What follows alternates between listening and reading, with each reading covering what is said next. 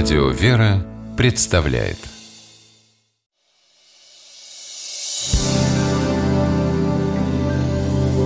Первый источник Маш, пойдешь со мной в клуб? Когда? Сегодня? Не, я не могу Я на бокс записалась На бокс? Зачем? Ты же девушка Ну и что? По-твоему, девушки только для танцев? Кажется, давно пора отбросить ложный стыд и признать, что это не так Отбросить что? Ой, выражение такое есть Выражение «отбросить ложный стыд» сегодня означает перестать испытывать сомнения и ответственность по поводу норм, принятых в обществе, поставить себя вне их. Возникновение этого выражения связывают с Библией. Однако в первоисточнике оно имеет другой смысл. Мы находим его в книге пророка Иеремии, в главе, где израильский народ сравнивается с неверной женой.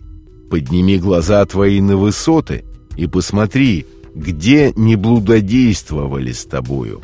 У дороги сидела ты для них, как аравитянин в пустыне, и осквернила землю блудом твоим и лукавством твоим. Зато были удержаны дожди, и не было дождя позднего, но у тебя был лоб блудницы, ты отбросила стыд.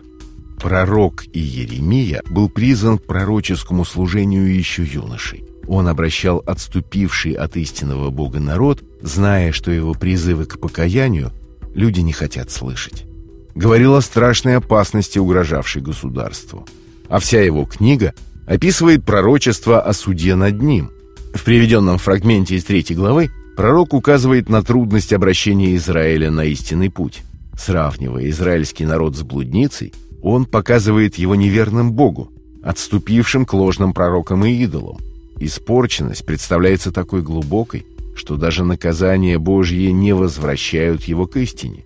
Потому пророк и говорит, что народ поступает как настоящая блудница, только обещает быть верной, а на деле не держит обещаний и остается прежней. И нет на ней стыда, она его отбросила. Однако современная формулировка выражения строится не столько на ветхозаветном значении, сколько на значении, приобретенном позже – Согласно словарю Михельсона, ложный стыд определяется как стыд из-за нарушения светских обычаев. Например, как у Пушкина в Евгении Онегине. Как в страшном непонятном сне они друг другу в тишине готовят гибель хладнокровно. Не засмеяться ли им, пока не обогрелась их рука, не разойтиться ли полюбовно. Но дико светская вражда боится ложного стыда. Испытать ложный стыд означает пережить досаду или негодование из-за нарушений норм и условностей, принятых в определенном кругу. А отбросить ложный стыд означает, как было сказано ранее, поставить себя вне существующих в обществе нравственно-этических норм.